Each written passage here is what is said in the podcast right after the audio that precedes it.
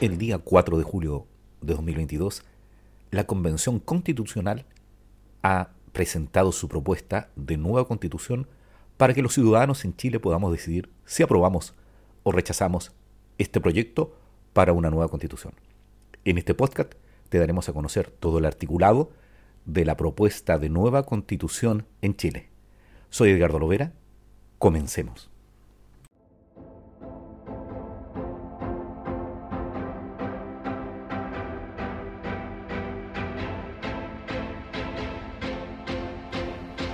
Artículo 5. 1.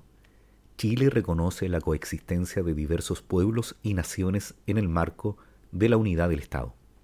2. Son pueblos y naciones indígenas preexistentes, los mapuches, aymara, rapanui, licanantay, quechua, coya, diaguita, chango, cahuéscar, yagán, selknam, y otros que puedan ser reconocidos en la forma que establezca la ley. 3.